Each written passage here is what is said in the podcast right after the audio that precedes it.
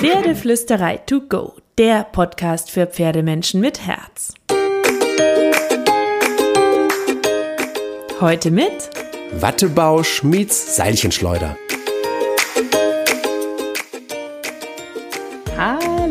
Einen wunderschönen guten Morgen. Ich hoffe, du hattest auch diese Woche wieder ein paar magische Momente mit deinem Pferd. Aber für Magie braucht man natürlich auch ein Pferd und genau das ist unser Thema heute im Podcast. Wie findest du das richtige Pferd? Darüber quatsche ich aber nicht alleine mit dir, sondern ich habe wieder Besuch im Podcast und freue mich total, dass meine Bloggerkollegin, Freundin und Lieblingsseilchenschleuderin Nadja von verstehepferde.de heute wieder Zeit hatte und mit mir zusammen diese Folge bestreitet.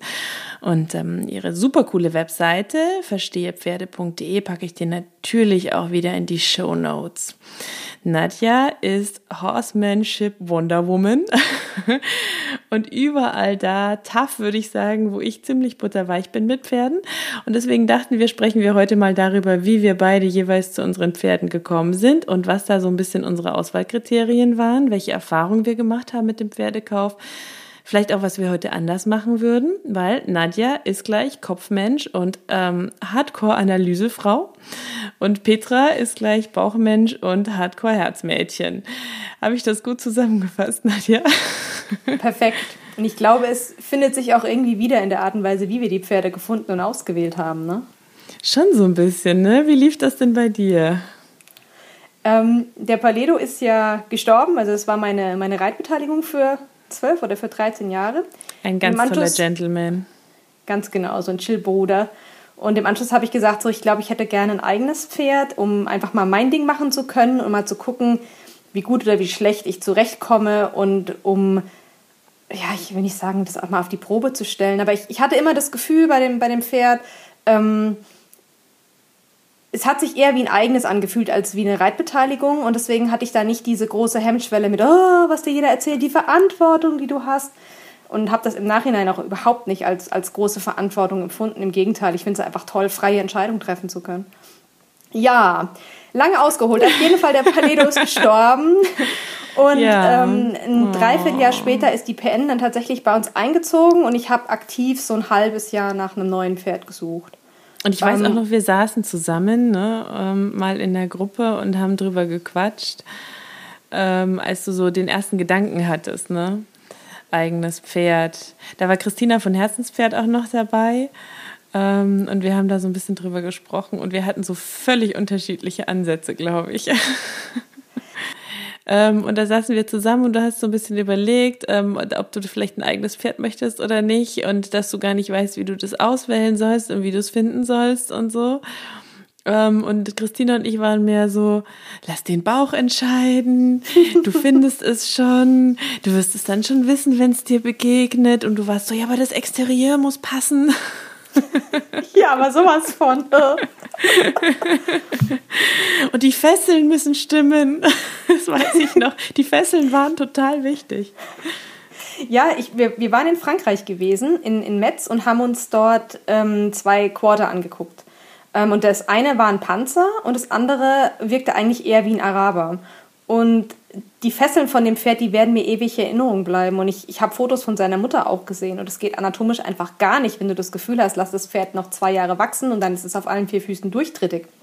Und ich habe mir im Vorfeld tatsächlich die, die Mühe gemacht und mich so ein bisschen in Pferdeanatomie versucht einzulesen und was gute Reitpferde-Eigenschaften ausmacht und was nicht. Aber ich habe es dann relativ schnell aufgegeben, weil, naja, da kannst du ja dein Leben drin versenken.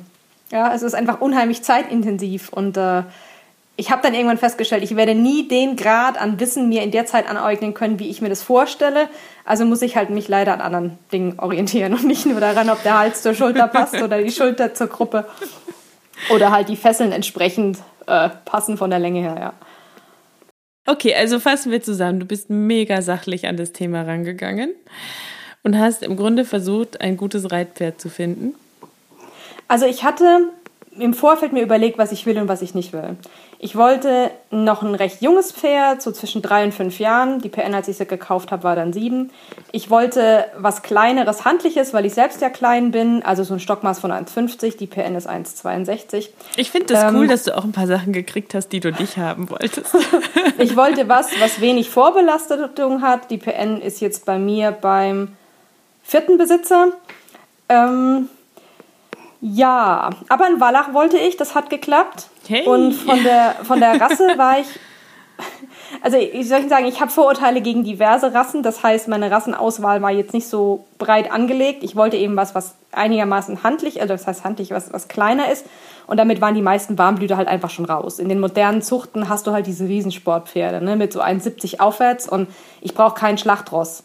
Ich habe keine nee. Lust, einen, ja. einen Sattel auf 1,80 zu hieven. Und ja, nee, das ist mir einfach zu viel Pferd. Weißt du, wenn du die Aufstiegshilfe brauchst, um zu satteln, wird es halt auch schwierig, gell? Das ist ein bisschen Panne, ganz genau. Nee, nee, deswegen wollte ich was Handlicheres. Und dann ähm, wollte ich halt Western reiten, das heißt handlich, so ein, ich hatte noch an Reitponys gedacht, aber ein Reitpony mit einem Westernsattel, nee. Und dann Connemara fand ich noch interessant, einfach weil die robust sind und eigentlich auch ganz hübsch, aber es sind halt viele Schimmel und Schimmel gefallen mir als Farben eigentlich nicht so. Ja, und dann blieben irgendwann halt nur noch Quarter Horses, Paint Horses oder kleine Warmblüter übrig. Und kleine Warmblüter habe ich nicht gefunden. Dann habe ich mich auf Paint und Quarter halt spezialisiert oder geguckt, ja. Ja, das lief bei mir komplett anders, ne? Also was, was bei uns gleich ist, ich wollte auch einen Wallach. Hat geklappt. Und in, in meiner Vorstellung wollte ich so einen sieben- bis neunjährigen Wallach, äh, schon gut äh, angeritten, ähm, der total chillig, gemütlich ist und mit dem ich einen schönen Ausgleich habe für mein stressiges Journalistenleben und einfach stundenlang durch den Wald tingeln kann, ohne mir Sorgen machen zu müssen um irgendwas und mit dem ich viel kuscheln und puscheln kann. Hm, perfekte Wahl dann, ja. also war mal so meine, meine Grundidee, so wenn ich in ein paar Jahren ein Pferd möchte ähm, war damals die Idee. und dann habe ich mein Pferd gesehen und es war Liebe. Auf den ersten Blick. Warst du durch Zufall da oder wie, wie ist das gelaufen? Ja, ich habe Reiturlaub gemacht ähm, und äh, da stand sie ähm, neben meinem Schulpferd in der Box aufgestallt als Jungpferd ah. ähm, und war so äh, wunderbar entzückend freundlich und süß, fand ich. Ähm, später habe ich mal, als ich sie schon gekauft habe, erfahren, dass sie da aufgestellt war, weil sie so viel Randale in der Jungpferdeherde gemacht hatte und eine kurze Auszeit kriegen sollte. Ja, der Vertrag war ja schon unterschrieben. Der Vertrag war schon unterschrieben. ähm, ja, das war, ich wollte auch keinen Quarterhorse tatsächlich. Also ich habe ja auch Echt einen Quarterhorse. Nicht? Nee, überhaupt nicht. Ich bin auch kein Westernreiter. Ähm, damals habe ich zwar ein bisschen Western geritten, aber es war nicht so, dass das so meine Herzensdisziplin war oder so, sondern es war so, ich probiere mal was anderes aus. Weil Englisch war nicht so meins. Dressur auch nicht, Springen ist okay. Gucken wir mal, was Western für mich kann.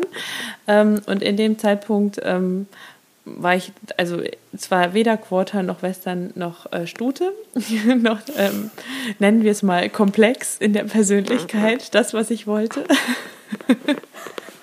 Und ich auch bin schwarz Jungpferd. und ich krieg weiß. Ja, aber wirklich. Ich mache, ich mochte, also ich finde Schimmel zum Angucken auch hübsch, aber da ich ja so ein Ordnungsfreak bin, wollte ich auch nie einen Schimmel haben, weil ich, ähm, weil ich diese Grasflecken immer so unschön fand. Und ich meine, jetzt habe ich auch, halt ne? eine Red Roan Stute, ne?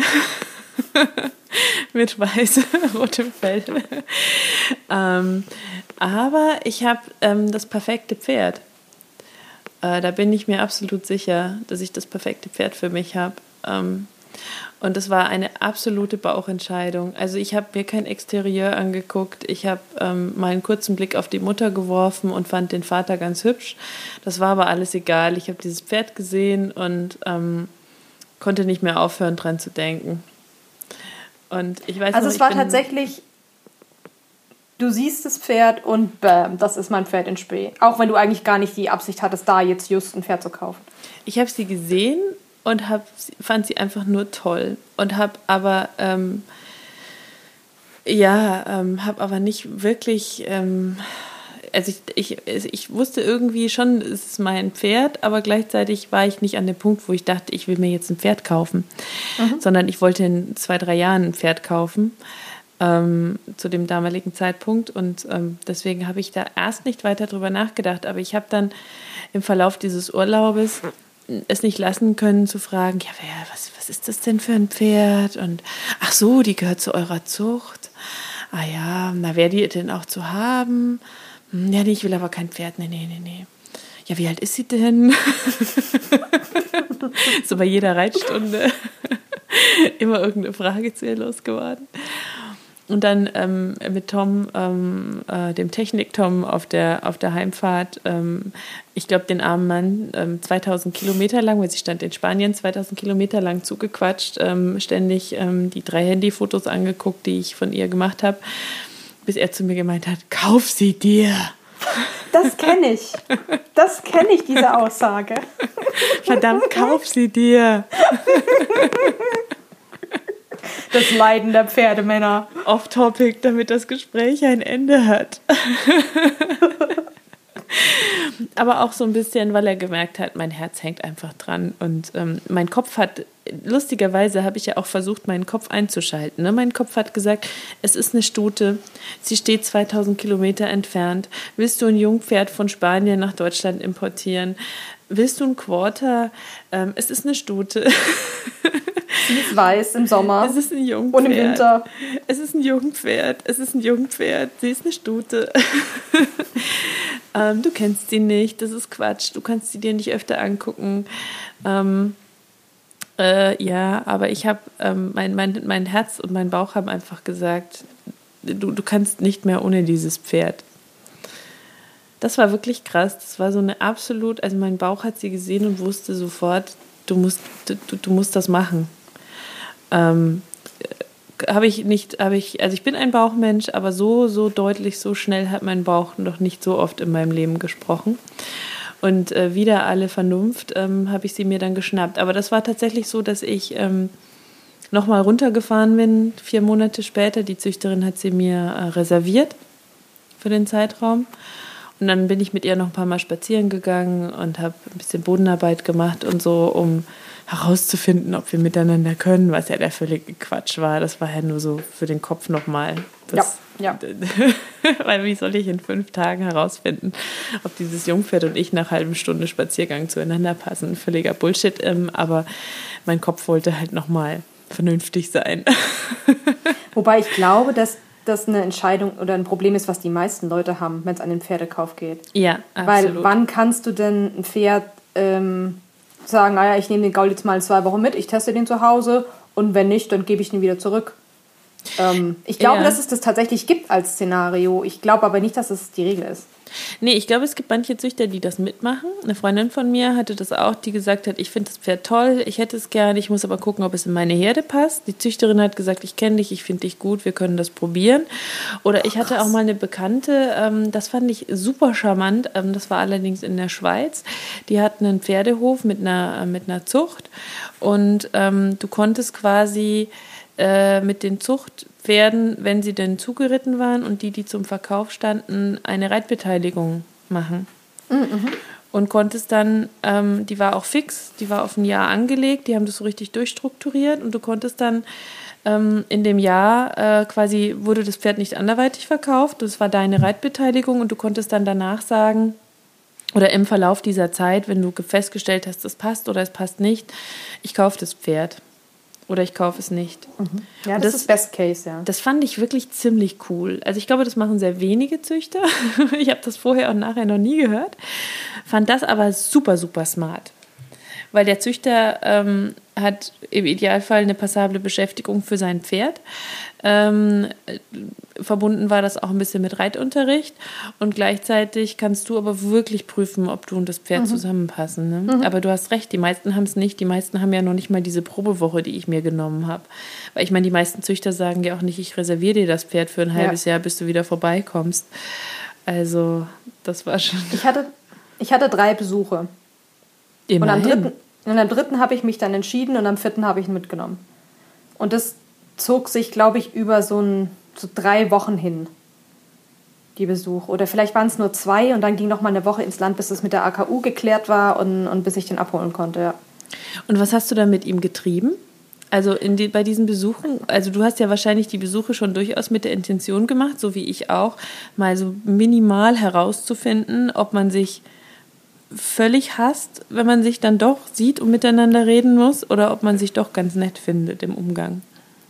Also ich kam auf das Pferd über eine Freundin, die hat gemeint, bei mir im Nachbar, in der Nachbarbox beziehungsweise im Nachbarpaddock wird ein Pferd verkauft. Und die hat mir dann Fotos von ihm geschickt und ich dachte mir, naja, Schön ist er jetzt nicht, aber fährst du doch mal die, Freu die Freundin besuchen. Die Fotos waren furchtbar. Ich kann sie dir mal okay, zeigen. Okay, ja, bitte. Dann verlinken wir die mit in den Show Notes. Wenn ich, sie, wenn ich sie wieder finde hier in meinen ganzen Unterlagen. Ja, aber der PN ist ja so hübsch. Ja, ja, aber es war Winterfell, es war seitlich ähm, fotografiert, auch noch von der falschen Seite. Da war halt viel Fell und sonst nicht viel PR. Also mir, mich hat er eigentlich gar nicht so gefallen. Und ich meinte aber, naja, gehst du mal die Freunde besuchen, zumal es war, eine, keine Ahnung, eine Stunde Weg von hier, also in, in Fahrt, also auch überschaubar vom Weg her. Ne? Und ähm, der war auch deutlich größer als erwartet. Ich hatte den mir irgendwie viel, viel kleiner vorgestellt und dachte mir, oh mein Gott, jetzt habe ich hier wieder so, so, so eine Warmblutgröße. Ich dachte, das ist ein Quarterhorse. Ja, es ist ein Quarterhorse, aber aus so einer größeren Linie halt. Und ähm, was mir gut gefallen hat von Anfang an, war, dass er sehr menschenfreundlich war. Und der Paledo hatte immer mal wieder die Angewohnheit, so seinen Kopf an mein Knie zu legen. Und das hat die PN auch oh. bei der ersten Bewegung gleich gemacht, äh, Begegnung gleich gemacht. Ich will das jetzt da auch nicht dein zu hoch Herzchen hängen. ein bisschen höher geschlagen. Aber das, das war schon so, so, ah, guck mal, das ist ja eigentlich ganz niedlich so. Rosa halt Flauschgefühle halt, bei Nadja. und er war halt super aufgeschlossen und so. Und dann bin ich mit dem in dem Roundpen und wollte den eigentlich frei arbeiten. Hatte aber das Problem, dass ich die den Strick am Halfter nicht abmachen konnte, weil der um mich rum ist wie so ein Brummkreisel. Also der hatte mit diesem Roundpen ähm, ein massives Problem, vielleicht auch mit der Gesamtsituation, ich weiß es nicht. Und dann war das aber irgendwie super spannend, weil ich so völlig frei sein konnte von, von jeglichen Leistungsdruck oder Erwartungen. Ich habe mir gesagt, weißt du was? Du guckst es einfach mal, ob du dem Pferd helfen kannst oder nicht hier mit seiner Beklemmung. Und wenn du ihm helfen kannst, ist es doch gar kein schlechter Hinweis, dass es vielleicht funktionieren könnte. Mhm. Weil eine Voraussetzung, die ich halt noch hatte, ich wollte ein sensibles Pferd. Ich wollte kein Pferd, dem ich das, eine Nachgiebigkeit quasi erst mechanisch antrainieren muss, sondern ich wollte was, was von sich aus ähm, auf dich achtet und was von sich aus eine, eine, große oder eine größere Reaktionsfreude mitbringt. Und das, ich meine, du fährst das, führst das Pferd und du spürst es ja sofort, wie, wie, der, wie der funktioniert oder wie der nicht funktioniert. Wenn man es jetzt mal mechanisch ausdrücken möchte, wie er ähm, sich mit dir bewegt oder nicht mit dir bewegt, wenn man es anders formulieren will. Und naja, auf jeden Fall, Aber der Kreisel, mit dir spricht. Ganz genau. Und dann kreiselte der halt um mich rum und ich hatte halt nur diesen kurzen Führstrick nach dem Fuck, fuck, fuck und hab's dann äh, nach gefühlt fünf Minuten geschafft, den, den Hintern so ein bisschen raus, nach Bernd Hackel, ne, so, so rauszuschubsen, also disengage, halt Hinterhandkontrolle. Aber der war relativ schnell und das Seil war kurz. meldet der, euch bei Nadja. und er war relativ ho hochgefahren, dass ich halt nicht reingreifen wollte, um da, bam, die, den Hintern raus, mit Gewalt rauszuschießen. Ich, ich habe irgendwie gedacht, nee, das, das passt nicht. Nee, Gewalt dann, wollen wir eh nicht am Pferd. Nee, stimmt, ja oder mit zu viel Druck. Naja, auf jeden Fall fing der, konnte, war er dann irgendwann in der Lage, den Hintern rauszudrehen, mit dem Ergebnis, dass ich ihn dann irgendwann vom Seil abmachen konnte. Und dann habe ich eben so ein bisschen im Roundband gearbeitet, also geschickt reingezogen. Und ähm, was mir da halt aufgefallen ist, ist, dass der extrem schnell nach Lösungen sucht. Und das war was, was mir auch wichtig war. Ich wollte ein Pferd, was sich leicht trainieren lässt. Es gibt, ich hatte im, im Rahmen von meinen, äh, von meinen Besuchen im Vorfeld mit anderen Pferden. Ich hatte einen in einem Roundpen gehabt, ähm, der kannte das nicht. Und äh, für den warst du als Mensch, also ich wollte gar nichts von ihm in dem Augenblick. Ich habe den nicht gearbeitet, ich habe den nur da reingeführt und habe losgemacht. Und sein Impuls war gewesen, wo ist der Roundpin besonders niedrig, dass ich da tendenziell rausspringen kann. Und ich wollte halt kein Pferd kaufen, wo ich am Anfang erstmal ein Riesengeschiss veranstalten muss, bis der mal Interesse an mir hat, sondern ich wollte von Anfang an ein bisschen eine, eine dem Menschen offenere Gesinnung. Und ähm, als die PN dann halt mal begriffen hatte, dass sie da drin nicht gefressen wird, ist der mir hinterher wie so ein Hündchen und es hat auch nicht lang gedauert. Ich meine, der war immer noch, oh Gott, oh Gott, oh Gott, ich glaube, ich sterbe. Aber okay, da ist noch jemand, der stirbt mit mir zusammen so. Und dachte ich, okay, das, das, ist vielleicht, das ist vielleicht gar nicht schlecht. Und dann war ich noch zweimal da und beim zweiten Mal hatte ich eine Freundin dabei und es hat dann nicht so gut funktioniert. Das lag aber in erster Linie an mir. Da hat er auch gedroht zu treten, aber ich war da mental nicht ähm, gut. Da, wo ich am, am Vortag oder am Vortag beim Vorbesuch eine heitere Gelassenheit war, habe ich mich da so ein bisschen unter Druck gesetzt gefühlt, dass das jetzt laufen muss und überhaupt. Ne? Nichtsdestotrotz war das gut, dass die Freundin dabei war, weil die halt einen ultra klaren Blick auf die Dinge hat. Im Sinne von, ähm, wie viel solltest du für dieses Pferd bezahlen, wie viel solltest du nicht bezahlen. Ne? Also einfach eine externe Einschätzung. Das war ziemlich gut. Und dann war ich ein drittes Mal da und dann hat das wieder gut funktioniert. Dann habe ich gesagt, komm, ähm, dann nimmst du den mal mit so. Genau. also also das war jetzt keine, ist, die, die Frage, die immer über meinem Kopf war, war, werde ich dem Pferd gerecht, kriege ich das auf die Kette? Weil ich ihn nicht gekauft habe als unbelastetes Pferd, was noch, äh, was, was, was super easy zu handeln ist. Ich meine, der ist super easy zu handeln, weil er halt so sensibel ist. Das heißt, du machst Druck und er sagt, okay, ich mache alles, was du willst. Ähm, aber nichtsdestotrotz hat er ja eine hohe Spannung dabei und das ist ja nicht das Ziel, was ich habe. Ich will ein entspanntes Pferd. Das ist was, was uns tatsächlich die ganze Zeit auch begleitet. Ähm, aber er hat schon einiges gelernt und im Prinzip, ich meine, der ist jetzt knapp zwei Jahre da, würde ich schon sagen, also wenn du es jetzt loskoppeln würdest, würdest du sagen, es war eine gute Entscheidung. Aber Nadja kann ja nicht loskoppeln, das heißt, ähm, ich achte, ich fürchte jetzt ja dann, keine Ahnung, morgen tritt er mir auf den Fuß und übermorgen beißt er mich und dann denke ich, oh Gott, oh Gott, ich hätte mir das Pferd nicht kaufen können. Deswegen finde ich so pauschale Urteile immer schwierig, aber jetzt, wie sich es gerade darstellt, war das schon okay. War das schon okay. Übrigens, ähm, an alle, ähm, die Nadja und ihr Blog äh, vielleicht noch nicht kennen, die PN heißt ja eigentlich Sam, ne? Die hat ja eigentlich einen hübschen Namen. Und PN ist ein liebevoller Spitzname für den hübschen Kerl. Möchtest du, möchtest du hier öffentlich sagen, wofür PN steht oder lieber nicht? äh, nee, lieber nicht. Ich habe ja auch diverse Spitznamen für mein Pferd. Mal ist sie hübsche, mal Maus. Ähm, manchmal auch wahlweise du Nudel, wenn sie sich mal wieder daneben benimmt. Ähm, aber ich finde das ganz interessant, weil äh, de facto sind wir komplett unterschiedlich an das Thema äh, Pferdekauf rangegangen, wenn man das wirklich nochmal so zusammenfassen möchte. Du hast eigentlich so eine Analyse gemacht, ne? ähm, und äh, auch sehr kopfgesteuert, würde ich sagen, entschieden. Und ich habe ja total bauchgesteuert entschieden. Aber wir haben uns trotzdem beide die gleiche Frage gestellt, nämlich, ähm, kann ich diesem Pferd gerecht werden? Weil die Frage habe ich mir auch gestellt. Also ich wollte, ähm, das war für mich so der Punkt, dass ich überlegt habe, kann ich diesem Jungpferd gerecht werden? Ähm, kann ich genug, um einem Jungpferd, ähm, ich sag mal, äh, ein guter Partner zu sein, weil ein Jungpferd ja durchaus noch so ein paar andere Vorstellungen hat von Kommunikation und Zusammenarbeit unter Umständen. Ähm, wobei ich ja dachte, ich kriege ein freundliches, ähm, dem Menschen zugewandtes Pferd. und her kam Mrs. Grump.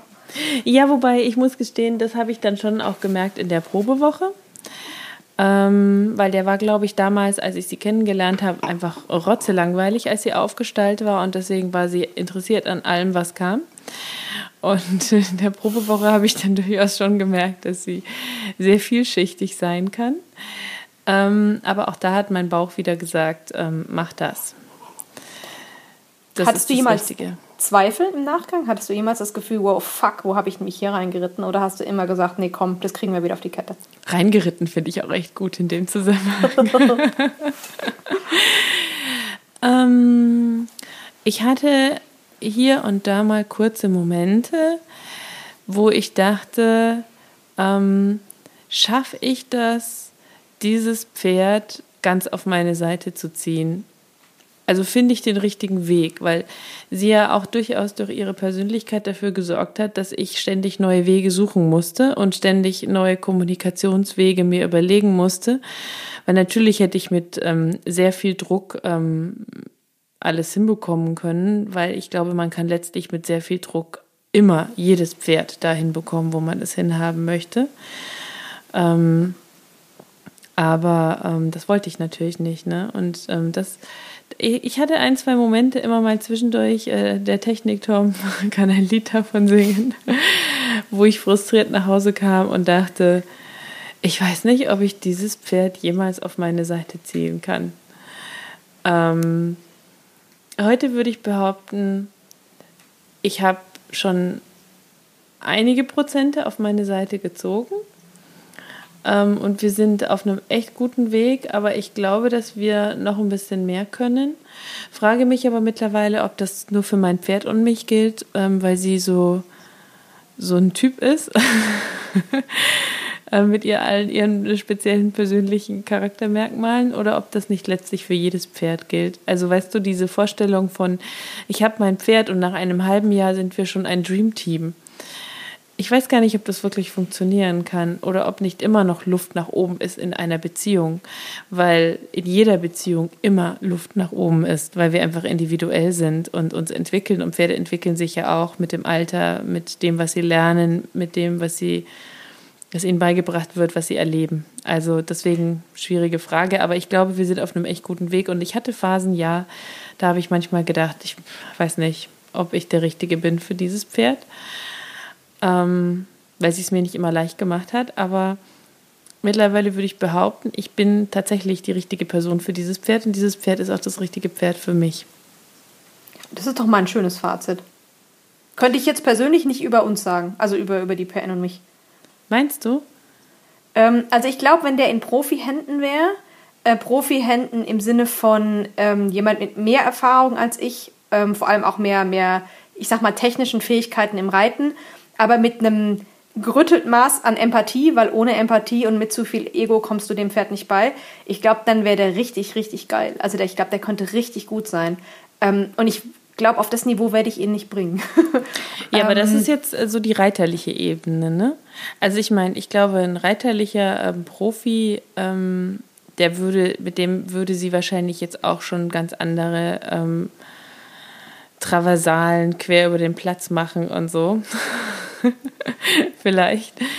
Ähm, aber ich glaube, ähm, ich glaube, die meisten Profis hätten ihr nicht den Raum gegeben, den sie auch braucht für ihren Stolz und ihre Seele. Weil, weil ja doch ein Profi sehr technisch oft an solche Dinge rangeht. Und, und, und da, wo, glaub, ja, wo, wo dein Pferd von seiner Persönlichkeit da, glaube ich, angeeckt wäre, ähm, da ist es bei der PN, glaube ich, dass du da wahnsinnig viel über ein Gehorsam arbeiten kannst. Also du kannst das Pferd Gehorsam trainieren, aber du, du veränderst seine Gefühle nicht. Und da ist immer so eine, so eine Restskepsis oder weil er, weil er sich ja schon ähm, äh, dadurch, dass er feinfühlig ist, ähm, kriegt er Dinge in den falschen Hals oder ist dann auch skeptisch oder erschrickt sich auch und, und muss erstmal gucken, ob wieder alles in Ordnung ist, weil, weil er der Sache nicht so recht traut. Also der ist jetzt nicht überängstlich in dem Sinn, aber dann kann schon reaktiv sein. Ne? Und ähm, da kannst du so eine Gehorsamsschicht drüber stülpen, aber es ist dann halt irgendwie nicht real. Und da bin ich jetzt gerade am, am Puzzeln. Ja, am Puzzeln sind wir sowieso immer. Aber ähm, wie ist es bei dir? Also ähm, hattest du Momente, wo du ähm, deine Wahl bereut hast? Also so richtige Verzweiflungsheulmomente nein, aber ich bin auch nicht der Verzweiflungsheulmomente-Typ. Ja, der bin ich auch ähm, nicht. Äh, ich habe, wir haben hier, ich habe hier mit meinem Freund ähm, den Muff oder Möhre Spruch. Muff also wenn ich aus dem, wenn, wenn ich aus dem Stall zurückkomme, kriege ich häufiger mal die Frage Muff oder Möhre. Also im Sinne von, kriegt das Pferd eine Möhre oder machen wir es zum Muff? Oh, ihr seid so brutal. ähm, ja, das heißt, es gibt echt gute Tage und es gibt echt schlechte Tage. Und an den schlechten Tagen, also echt schlecht, in der Bewertung, man muss es natürlich immer in Relation stellen. Wenn ich von echt schlecht spreche, dann bedeutet das nicht, dass ich getreten, gebissen wurde, dass er mich hinter mir hergezogen hat und ich runtergeflogen bin, sondern dass ich einfach das Gefühl hatte, ihn in dem Augenblick jetzt nicht das geben zu können, was er gebraucht hätte. Also sei das jetzt mehr Sicherheit, mehr Empathie. Und ich finde das gerade wenn du halt in vielen verschiedenen Bereichen unterwegs bist und äh, die Augen offen hältst in Trainingsansätzen, finde ich es einfach wahnsinnig schwierig zu sagen, was ist denn jetzt in dem Moment das, was das Pferd braucht. Und da nimmst du Reitstunden bzw. Bodenarbeitsstunden und es läuft irgendwie konträr zu dem, was du dir so vorstellst. Ähm, das das finde ich schwierig. Ähm, da, und dadurch, dass ich so verkopft bin, ähm, hat mein Bauch in der Regel dazu halt wenig Meinung. Und da habe ich definitiv noch nicht so richtig den, den Weg gefunden. Aber die PN ist sehr ähm, menschorientiert und sehr, ähm, wie sagt man, äh, der ist nicht nachtragend und der hat immer Interesse daran, was zu machen. Ne? Und äh, von daher glaube ich, ähm, ist es schon okay. Oh. Ja, aber das ist tatsächlich, glaube ich, immer der Punkt. Ne? Wenn man ein eigenes Pferd hat oder haben möchte, dann stellt man sich so eine, so eine idyllische Ponyhofwelt vor, so ein bisschen, ne? Dein Pferd mag dich, es läuft immer gut, es gibt so eine schöne Lernkurve, du hast Trainingsziele, du hast Trainingspläne, du stellst dir vor, wo du in einem Jahr, in zwei, in drei, in vier Jahren sein wirst. Ähm, und dann kommt dein eigenes Pferd. Und wenn man einigermaßen offen durchs Leben geht und jetzt nicht versucht, eine funktionierende Maschine hinzutrainieren, weil der Gaul muss doch immer, sondern wenn man auch möchte, dass das Pferd mit dem Herzen und ähm, dem Kopf auch ein bisschen dabei ist, dann glaube ich, ist das so ein, so ein Part an dem ganzen Thema eigenes Pferd, mit dem ich vorher gar nicht so gerechnet habe, dass man viel mehr Wellengang hat sozusagen mhm, in, im, im, Trainingsplan und in der Beziehungskurve, als ich mir das vorher je vorstellen konnte, ähm, weil, weil einfach ähm, nicht immer alles so läuft, wie man sich das vorher vorstellt. Und man bei einem eigenen Pferd, also so geht es mir, da habe ich eine ganz andere Anspruchshaltung an die Beziehungspflege, ja. an, an, ähm, an das Glück meines Pferdes. Ich meine, ich möchte, dass alle Pferde glücklich sind auf dieser Welt, aber es, es ähm, frustet mich ganz anders, wenn ich jetzt eine Freundin sehe oder bei jemand anderem sehe, irgendwas ist noch nicht perfekt in der Beziehung oder so, dann würde ich sagen, ja, aber das wird schon, macht dir keinen Stress, ihr seid doch auf einem guten Weg, alles cool, mach vielleicht noch das und das und dann wird es immer besser und lasst euch doch Zeit. Und bei meinem eigenen Pferd denke ich, ich will jetzt aber sofort und am besten gestern, dass wir total toll und perfekt sind. Immer. Ja. Ja. Das ist sowas. Und je mehr du das willst, desto schwieriger wird's. Absolut. Und das sind ja auch so Learnings. Ähm, äh, die, die, die muss man erstmal machen. Und die wusste ich vorher zum Beispiel auch nicht. Also, dass das, dass das alles nicht so easy läuft, wie man sich das immer vorstellt und nicht so idyllisch ponyhofmäßig perfekt oder so. Und jetzt habe ich natürlich auch noch ein Pferd an meine Seite bekommen, die das ähm, mit ihrer eigenen Meinung ähm, sehr deutlich mitkommuniziert und das Mitspracherecht immer gerne in Anspruch nimmt, dass ich ihr gewähre. Ähm, aber das ist zum Beispiel was, womit ich überhaupt nicht gerechnet habe ähm, am Anfang. Mir war klar, dass das eine Aufgabe ist, dass es eine Herausforderung ist, dass ähm, es ein, ein lebenslanger Lernweg ist, dass man an sich arbeiten muss, gerade bei einem jungen Pferd, äh, dem Pferd am besten immer ein paar Schritte voraus ist und sich sehr viel fortbildet und so. Aber tatsächlich habe ich nicht damit gerechnet, dass der Weg doch mit so vielen Wellen, Höhen und Tiefen abläuft. Also wenn ich, wenn ich zurückgucke, würde ich sagen, die Kurve ging immer nach oben, aber es gab eben Wellen auf dieser Kurve, mit denen ich nicht gerechnet habe. Ist es, ist es bei dir auch so oder gibt es andere Dinge, wo du sagst, damit habe ich ehrlich vorher nicht gerechnet, als ich mir ein eigenes Pferd gesucht habe? Also die Verantwortung, da kann ich einen fetten grünen Haken hinten dran machen. Das ist was, was mich absolut nicht belastet. Nehme ich auch ähm, nicht ich glaube, man muss irgendwie Kompromisse machen in allem, was man tut. Es gibt nicht den perfekten Stall und es gibt auch nicht das perfekte Training oder das perfekte Futter. Man muss halt irgendwie abwägen und gucken, was halt irgendwie passt. Aber ich glaube, da kann man sich auch vielleicht auch ein bisschen lockerer machen. Ähm, von daher, das wäre okay. Ja, stimmt, ist aber äh, wirklich auch ein Punkt, ne? Haltung, Fütterung, Expertenteam um sich rum. Ja. Das habe ich ja, mir Hufe. auch tatsächlich einfacher vorgestellt. Hufe, das, das, never ending story bei uns. Ja. Ähm, Fütterung, ähm, das, also das habe ich mir auch einfacher vorgestellt tatsächlich. Also die PN ist relativ empfindlich anfänglich für Krankheiten. Das hätte ich mir leichter vorgestellt. Also wir hatten jetzt gerade Husten im Offenstall und ich denke mir halt, ähm, der steht im Offenstall, der riecht, riecht keine Ammoniakdämpfe 24 Stunden am Tag, der kriegt gutes Heu. Ähm, ich hätte mit vielen, ich hätte mit Trittverletzungen oder Prellungen oder Schnitten oder weiß ich was gerechnet, aber nicht mit einem Husten. Ich meine, jedes Pferd kann mal einen Husten kriegen und das ist auch alles tierärztlich behandelt und alles gut. Aber da stehe ich dann auch neben und dran, denke mir, echt jetzt? Also, das hätte jetzt nicht sein müssen. Mhm. Solche, solche Sachen. Ähm, und vom Training her, die, also gerade die, die Bewegungsqualität, die er entwickelt, die wird richtig, richtig gut. Der lernt extrem schnell, da innerhalb von kürzesten Wiederholungen. Das hätte ich mir so schnell in der Form nicht, nicht erhofft oder nicht erwartet. Das find, Was das super schön echt, ist. Ne? Das finde ich echt bemerkenswert, ja. Ähm, auf der anderen Seite hätte ich gedacht, dass ich ihn schneller erden kann. Also ich kriege ihn zwar seine Aufmerksamkeit innerhalb von Sekunden wieder, wenn sie weg ist, aber ich kann sie noch nicht so lang halten, wie ich mir das vorstelle.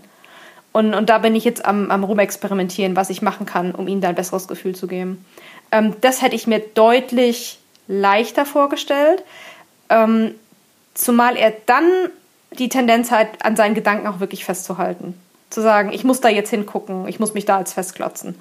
Und dann sagst du, kannst du mal hier rüber gucken, kannst du mal einen Seitengang gehen? Er sagt, ja, ja, kann ich alles machen. Bist du fertig? Willst du nichts mehr optimal? Ich glotze wieder.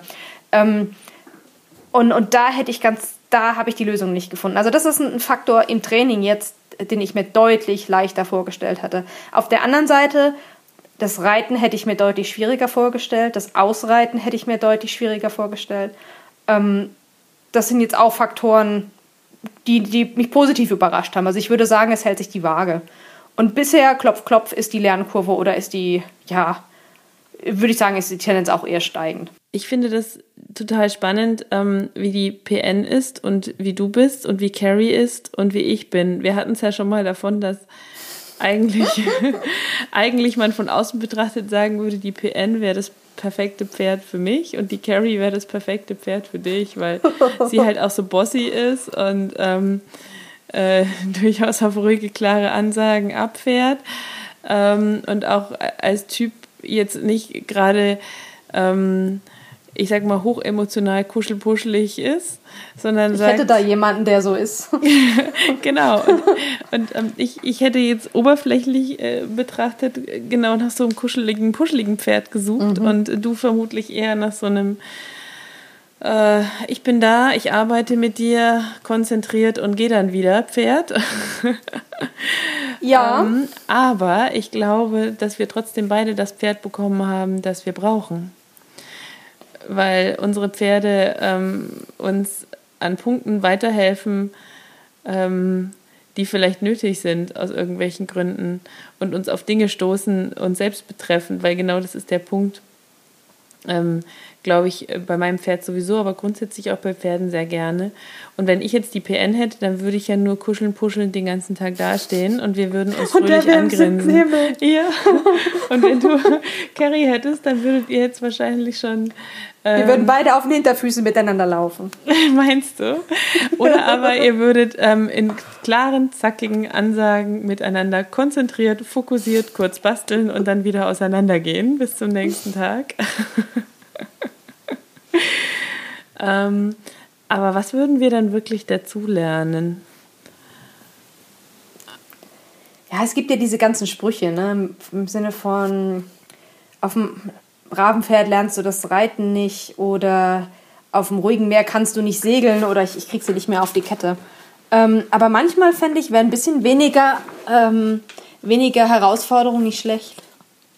Also ich, ich verstehe schon, dass man das ja alles irgendwie freiwillig macht und dass man es ja auch tut, weil es einem weiterbringt irgendwie. Und man hat ja in dem Augenblick auch nicht die Wahl, den Kopf in den Sand zu stecken. Aber ich komme auch durchaus an Momente, wo ich sage, ey, ich habe jetzt alles probiert, ich war geduldig, ich hatte die Stimmung eines Baumes, ich kann aufrichtig in den Spiegel gucken und sagen, ich hatte kein Fünkchen von Wut oder Aggression in mir, auch wenn meine Stimmlage jetzt anders klingt.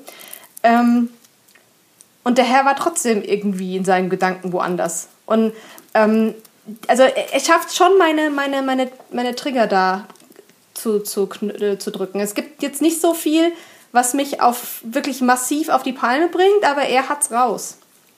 Ja, er hat genau, relativ, das ist der Punkt. er hat es relativ schnell gefunden. Er ist ein Zen-Meister. ja, genau. Jeder auf unterschiedliche Art und Weise. Ja, absolut. Aber das finde ich auch immer wieder so wahnsinnig spannend. Ähm, und ich finde total interessant, ähm, um auf den Anfang zurückzukommen. Wir haben beide komplett unterschiedlich ausgesucht. Ja? Die eine mit dem Kopf, die andere mit dem Bauch, um es mal ganz grob zusammenzufassen. Wir haben ähm, aus komplett unterschiedlichen Kriterien unsere Entscheidungen getroffen. Und wo stehen wir? Wir haben beide am Ende das Pferd bekommen, das wir brauchen. Wenn man das verallgemeinern könnte, wäre das schon schön. Also, dass, dass man sich als Pferdekäufer quasi darauf verlassen kann, mehr oder weniger, dass man schon ein Pferd aussuchen wird, was irgendwie passt oder was einem zu, was zu beizubringen hat. Ähm, ich weiß noch nicht, was man dann den Leuten sagt, die ihre Pferde aus Frust verkaufen. Ich, ich weiß es nicht, ich finde es schwierig. Ja, es wäre cool, ne, wenn das eine Regel wäre. Also ich glaube, ja. ein bisschen kann man da schon eine Regel daraus machen, ähm, für alle, die überlegen, sich ein Pferd zu kaufen und unsicher sind. Ähm, weil ich glaube, wenn man den Pferden zuhört und wenn man ähm, sich auf das ganze Thema und diese Reise einlässt, also ich klinge jetzt echt esoterisch, du musst tief durchatmen, ähm, dass dann tatsächlich wahrscheinlich jedes Pferd seinem Menschen eine Lektion vermitteln kann. Das würde ich auch so unterschreiben, ja. Also irgendwas lernen kannst du immer. Und ja, ich denke halt, je mehr man sich dagegen wehrt, desto mehr sind das die Lektionen, die man vielleicht am meisten lernen müsste. Ne? Mhm. Gute PN. also insofern ähm, kann ich nur jedem Mut dazu machen, sich das Pferd zu kaufen, wo der Kopf oder der Bauch Ja ruft. Ähm, vielleicht war es ja sogar dein Bauch, der Ja gerufen hat, aber du hast gedacht, das ist der Kopf? Nee, leider nein. Ich habe verzweifelt darauf gewartet, dass mir irgendeine Intuition sagt. Ich habe mir sogar eine Entscheidungsmatrix geschrieben. Ehrlich. Mit Pros und Cons und unterschiedlichen Gewichtungen der verschiedenen Argumente. Und das ja, sollte ja, deinen ja. Bauch hervorrufen? Ist das nicht nein, eher nein, eine nein, Kopfgeschichte? Das ist, äh, das, das sage ich, um zu verdeutlichen, wie wenig Kopf, äh, beziehungsweise Ach viel so. Kopf und wie wenig Bauch Verstehe. da im Spiel war. Ich dachte gerade, das, weil das ist ja mein Bauch war Bauch. mein Bauch war in Urlaub. Beziehungsweise, ich glaube, wurde, das Herz wurde vielleicht von dieser Paledo, ich lege die Nase an dein Knie nochmal so ein bisschen stimuliert. Und das, der Ego auch schon so ein bisschen von, hey, ich habe dieses verrückte Pferd in 20 Minuten hier doch ganz gut gechillt bekommen. Das läuft so. Ähm, ja. der Bauch, ähm, ja. Ich sage immer, der Bauch ist mit, äh, mit Verdauen beschäftigt. Naja, Gott. Also ich, ähm, ich, ich frage meinen Bauch immer bei wirklich wichtigen Entscheidungen, ähm, dann stelle ich mir zwei Szenarien vor. So habe ich das tatsächlich auch bei Carrie gemacht, ähm, weil mein Kopf da ja schon ständig versucht hat, meinen Bauch reinzuquatschen. Mhm. Ähm, dann stelle ich mir ähm, mein Leben vor oder habe mir damals vorgestellt, mein Leben in einem Jahr ähm, mit ihr und habe mich gefragt, wie fühlt sich das an? Und dann habe ich mir vorgestellt, mein Leben in einem Jahr ohne sie. Wie fühlt sich das an? Da war die Entscheidung sofort gefallen. Aber das ist, doch, das ist doch eine coole Sache. Vor allem ist es so viel zielführender als eine Entscheidungsmatrix. Ich meine, ja. ja. am Ende hast du dann Zahlen da, ja, aber die Zahlen lassen sich ja dann auch nochmal hinterfragen, mit habe ich das jetzt richtig bewertet oder nicht. Und ja, es ist, äh, es ist, ich glaube, das Beste wäre so eine Kombination aus Kopf und, und Bauch. Beim Pferdekauf. Dass man, ja. Ja, weil ich, ich kenne einfach auch zu viele Leute, die haben sich auf ihren Bauch verlassen, haben so einen spontanen Verliebtheitskauf getätigt und das war im Anschluss wirklich die Vollkatastrophe. Ja, den Kopf sollte man schon ein bisschen einschalten. Natürlich, um vielleicht noch ein bisschen praktisch zu werden für alle, die jetzt über einen Pferdekauf nachdenken. Natürlich habe ich auch eine Ankaufsuntersuchung gemacht. Ähm, natürlich ähm, habe ich äh, auch kurz mal gegengecheckt, Stichwort Quarter, ob da irgendwelche Gendefekte vorhanden sind oder auch nicht, weil da gibt es ja klassische Krankheiten. Ähm, ich weiß nicht, was gewesen wäre, wenn da was Gravierendes dabei herausgekommen wäre, weil ähm, ich war ja verliebt. Aber Gott sei Dank kam nichts Gravierendes dabei heraus. Ich habe tatsächlich diesen Five-Panel-Test gemacht der ist negativ. Ich würde das immer wieder tun und im Fall von äh, einer Erbkrankheit hätte ich das Pferd tatsächlich nicht gekauft. Ich weiß also, es nicht. Es war bei mir klar gewesen im Vorfeld, dass ich gesagt habe, wenn der irgendwas in der Form hat, ist der raus. Ja, ich weiß es ehrlich gesagt nicht, was ich gemacht hätte. Kann ich dir nicht sagen. Ich habe Glück gehabt. Sie hatte nichts. ähm, und also das ist absoluter, absoluter Tipp. Ankaufsuntersuchungen machen, am besten nicht mit dem Horst- und Hoftierarzt von dort, wobei die natürlich eine gesetzliche ähm, Verpflichtung dazu haben und ähm, für ihre Untersuchung einstehen müssen und deswegen in aller Regel korrekt untersuchen, aber nichtsdestotrotz lieber einen eigenen Tierarzt mitbringen, wenn man das kann. Ähm, ich würde auf jeden Fall, wenn man die Möglichkeit hat, auch einen, einen guten Freund oder eine Freundin mitnehmen, die sich mit Pferden so ein bisschen auskennt oder die zumindest ein, ähm, Menschenkenntnis und einen ganz klaren Blick auf die Dinge mitbringt. Das, deswegen hatte ich meine Freundin seinerzeit im Schlepptau, weil ich einfach wusste, wenn die das durch, also wenn die da ihre, ihre äh, Laseraugen drauf richtet ähm, und mir ihr Platzset gibt, dann bringt mich das in meiner Entscheidung ein Stückchen weiter. Und Gute das, ähm, mhm. das ist, äh, war, war sehr wertvoll. Ja. ja, das ist auch ein super Tipp. Ähm, guten Vertrag abschließen natürlich. Ne?